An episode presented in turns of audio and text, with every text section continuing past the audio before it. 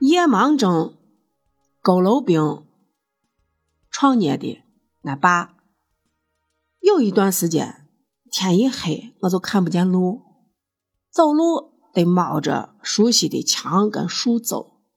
俺妈李兴贤还觉得好玩说：“你看你娃可装呢。”我说：“我没装，我就是看不见路。”相信了是真的，他就去买了鱼肝油给我吃。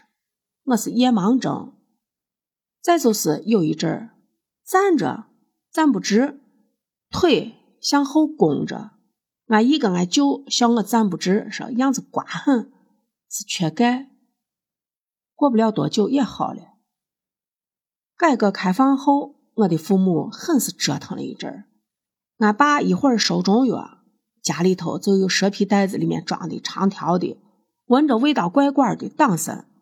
我是带着啥都要尝一下，就抽一根，慢慢的嚼巴着吃了，跟吃零食一样，不好吃，有一点甜，更多的味道是怪。后来收枸杞，我也吃。上学的时候抓几把放到包里头。卖梨瓜的时候，我往书包里面塞梨瓜。卖梨的时候，我包里面一早上偷装了四个，都吃完了。他还买来模具，倒出来白颜色的石膏娃娃，倒好了晾干了，应该是染了色去卖。有飞天嫦娥，有猪八戒，有孙悟空，做好了放到箱子里，拉出去去卖。石膏娃娃子。就是多年以后，公园里头给小孩子涂颜色的那种。我的老爸做的早了几十年，可惜水平不咋地，挣没挣钱不知道。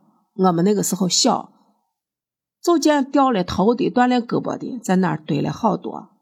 我们争抢老师分的粉笔头，在地上练字的时候，我就拿出去分给同学当粉笔，在地上写字。